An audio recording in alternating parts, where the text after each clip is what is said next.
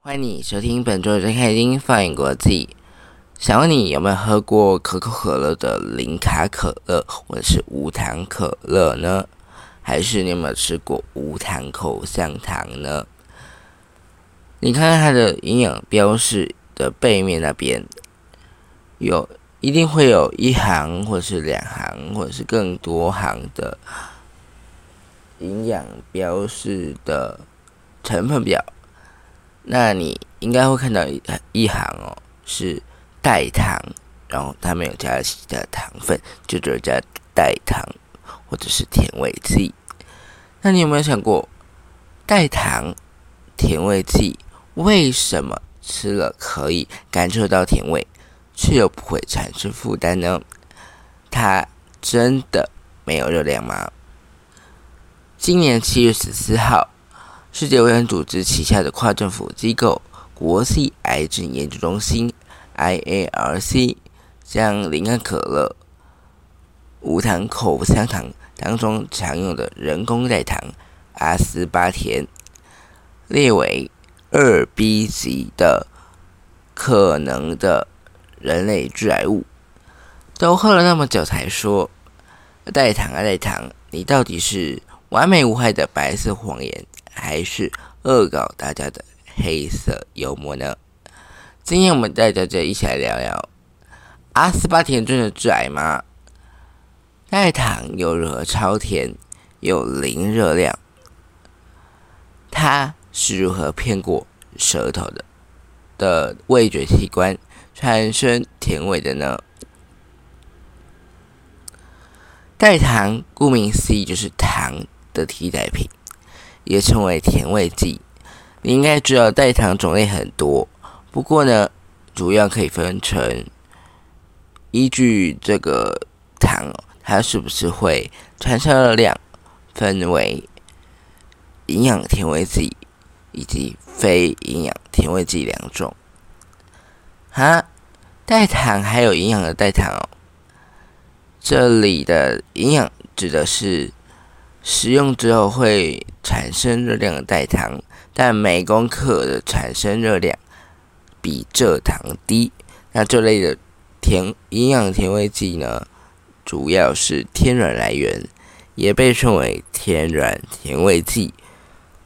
大家最熟悉大概就是口香糖当中的木糖醇，它就是从玉米等植物提炼加工。而制成的，而非营养甜味剂主要是人工合制合成，使用之后不会产生热量，甜度也是正常的好几百倍，其中最著名的就是阿斯巴甜，甜度是蔗糖的两百倍，一公克可以产生四大卡的热量。一，而不是说没有热量吗？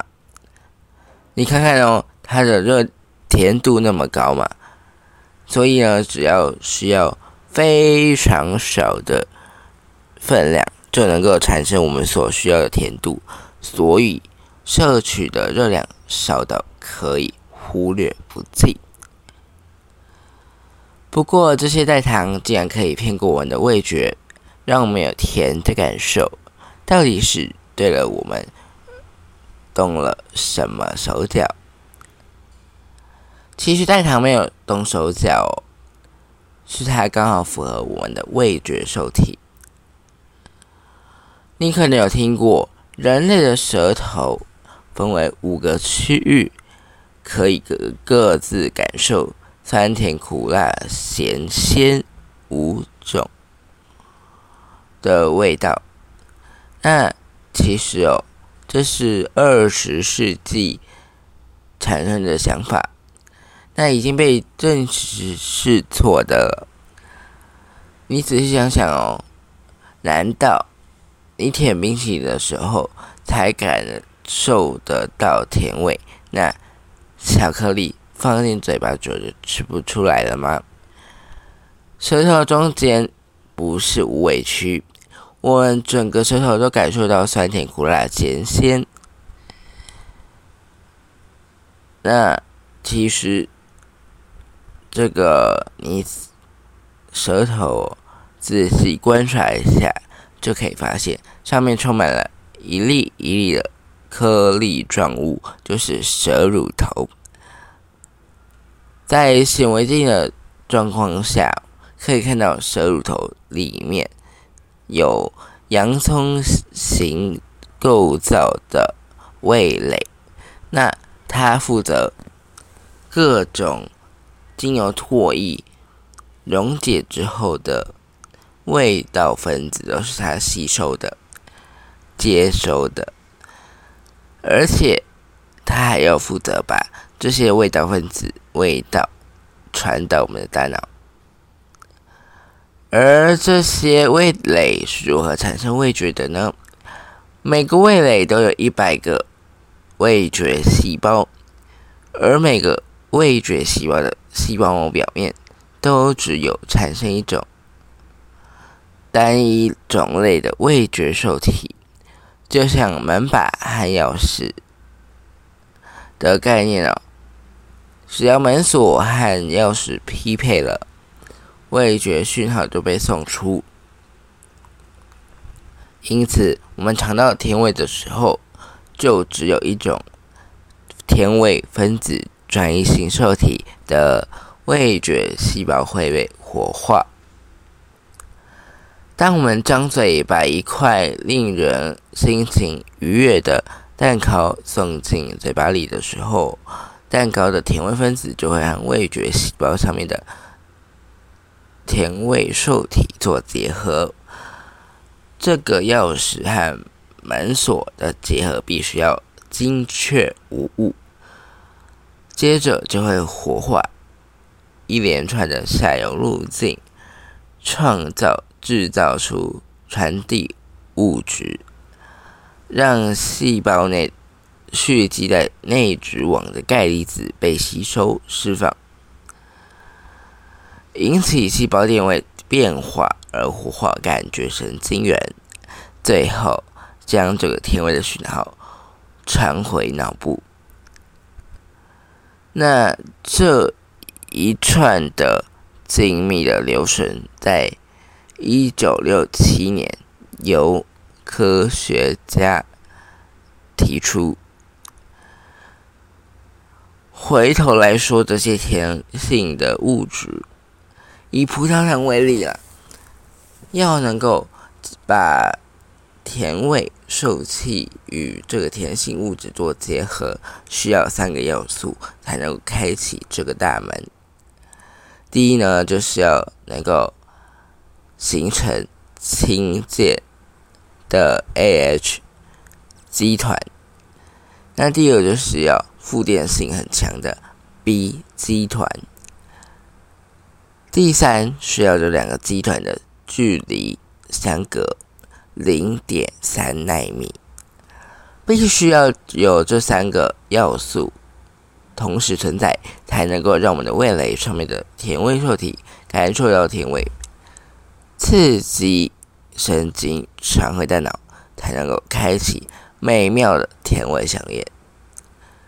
我们的猪脚代糖虽然不会产生热量，但却和葡萄糖一样。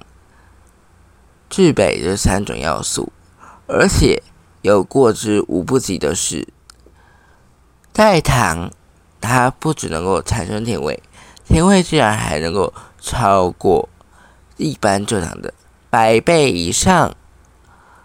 原来代糖的结构上面还多带了一个有疏水性的 Y 集团，而这个。非极性的疏水集团和味蕾上面的甜味受体的疏水部分对接上了，那它就能够增强甜味受体产生的神经冲动讯号强度。那讯号增强，大脑感觉到甜的就更甜了。这个刚好能够调动我们的体温受体。又不会产生热量，既是禁果又是仙丹的玩意儿，到底是怎么被创造出来的呢？第一个人工合成的代糖是在一八七九年，由美国化学家艾拉雷姆森以及德美双国籍的化学家康斯坦丁法尔伯格同时共同发现，那它就是糖精。糖精的甜度是蔗糖的三百到五百倍。却又不会被人体代谢产生热量。嗯，就像很多科学研究一样，这个研究也可以说是一种意外。法伯格曾经描述这段过程，他说，那天晚上他要回呃从实验室回家工作，从实验室工作完要回家嘛。但他明明已经彻底洗手了。然而，在他晚餐的时候，把一些面包放进嘴里的时候，他发现他的手尝起来很甜。嗯，他就立刻跑回实验室，尝遍了工作台上面的所有烧杯、小瓶子还有盘子，直到他在里面其中一个。找到了味道，而且甜的惊人。那这个就是糖精。法尔伯格在看到糖精的潜在商业利益的时候，立刻将它申请了专利，并且大量制造。目前代糖除了应用在糖尿病患以及减肥者上面的糖类替代品之外，我们平常常用的牙膏也会很常看得到它。到目前为止，听起来代糖似乎是一个好的东西。那为什么后来的科学家会对代糖产生质疑呢？代糖到底健不健健不健康，还是它根本就是一个致癌物？一篇刊在二零一四年的《自然》杂志期刊上面的论文研究指出，它在锯齿动物上面发现，人工代糖，它会使体内的肠道益生菌产生重组改变，吃下去的代糖也有望梅止渴的功能。虽然能够成功骗过我们的味觉，但终究不能让身体产生热量、能量，那也就无法得到真正的饱足感嘛。那它反而还会造成葡萄糖不耐准的代谢异常，促使呃更多。促使动物吃下更多食物之后，造成糖尿病以及肥胖相关疾病。不过，我们刚刚有说过，它这个研究是针对动物的研究，那目前还没有办法直接推论到人类身上。那更多人讨论的是，代糖是不是会致癌？其实，这个目前还没有。明确、直接的实验性证据显示代糖和人类致癌之间的关联性。那至于我们刚才所说的这个糖精，透过一九七零年的老鼠实验，早期科学家曾经质疑代糖糖精可能会引发膀胱癌，让糖精。被禁用长达二十年，但仍然没有直接证据证实糖精和人体致癌的关联性。呃，因为毕竟啦，它是在老鼠上面发现的实验结果，而我们人类又不是老鼠，不能直接套用在人类身上。动物实验所使用的高剂量，也是一般人在生活当中很常很难遇到的。呃，因为它要动物实验嘛，那它一定会使用很多高剂量。那我们平常也不会吃到那么多高剂量，所以在美国食品药物管理局 FDA 撤了撤销禁令的时候，才准许加入在饮料以及食品当中加入糖精。然而，这次的事件主角阿斯巴甜被列入可能致癌，又是怎么一回事呢？这次真的找到对人类致癌的？证据了吗？Well，其实没有新证据。我们对阿斯巴甜是否致癌的这个问题，还需要更多的实验才能够厘清。现阶段的人体研究证据还有限，在动物实验方面的证据也相对的薄弱。那为什么国际癌症研究中心会选择把阿斯巴甜？列为致癌物呢？这是见到影子就开枪，跨掉呀的赛杰亚吗？先别急，我们先了解一下。目前，国际癌症研究中心将导致致癌的物质分的分级分类，分为四级。第一级。就是确定的致癌因子，二 A 级则是可能、极可能、极有可能的致癌因子。那二 B 就是致癌可能因子，就是我们极可能跟可能，它是分了一个等级的，极可能是二 A，那二 B 是可能而已。那三级就是无法归类成致癌。那分类的依据是：第一项是有限的流行病学致癌证据；第二项则是实验动物当中有充足的致癌证据；那第三项则是具有强烈、强力的。致癌机制证据，那如果三项都符合，就会被列为第一级的致癌物。嗯，像是空气污染啦、酒精、槟榔，如果是同时符合第一项以及第二项或第三项的其中一个条件。就是有科学证据表明，它可能对人类产生致癌作用，就会被列为二 A 级。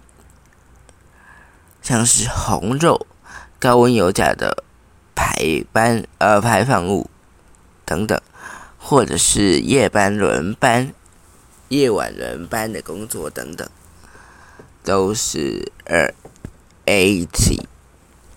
那。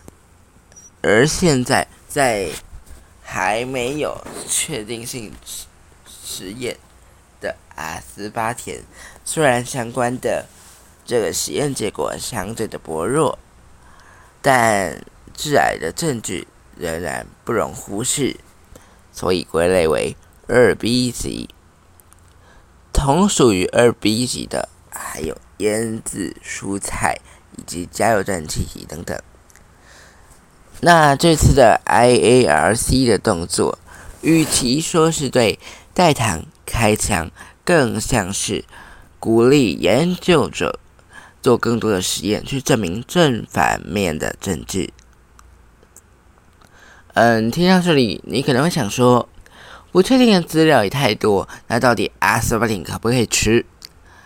这个问题目前可以确认的是，只要每天。在每公斤体重四十毫克的建议范围下面，都是可以安全食用的。换算下来，以一个体重七十五公斤的成年男性来说，大概是一天五点六公升的无糖可乐的含量。不过，你应该一天不会喝到五点六公升的以上的可乐吧？所以是先可以不用担心的。那但是，由于这个阿斯巴甜当中包含氨基酸当中的苯丙氨酸，如果你是有先天性的苯丙氨酸的代谢异常的患者，就是要特别注意喽，避免接受到阿斯巴甜相关食品。那目前我国政府所准许的甜味剂都要必须经过完整的评估才能够被允许使用，同时也订定了食品添加物使用范围及限量剂规格标准，来规范。使用甜味剂的使用，那卫福部也指出，其实造成癌症的成因很多，并且复杂，大可不必特别戒吃某种食物。但是，就像我们听过带油的时候提到的，我们能够透过苹果泥。绿豆泥等天然的食物产生油腻的口感，取代部分的脂肪使用。而甜味呢，除了代糖以外，水果、蜂蜜都是很天然的甜味的来源，也是取代精制糖的好选择。那最后，我们想问问大家：当你很想要吃甜食，却又不想那么罪恶时，你有没有什么好方法来满足口腹之欲呢？来，我们提供几个选项。第一个选项是去吃一些燕麦棒或是水果来解解馋，至少有吃到甜又比较健康。但第二个是我，呃，第二个是你会去选择吃一些带糖的甜品、甜点，偶尔吃应该是还好啦。那第三个是想吃就吃，必须要保持心情开心，也是一种健康之道。如果你有任何的意见、想法，也可以在第四个选项当当中告诉我们。你是怎么满足口腹之欲又不想那么罪恶的呢？这一集的张开听饭果自己就先到这里喽，感谢收听，我们下周见，拜拜。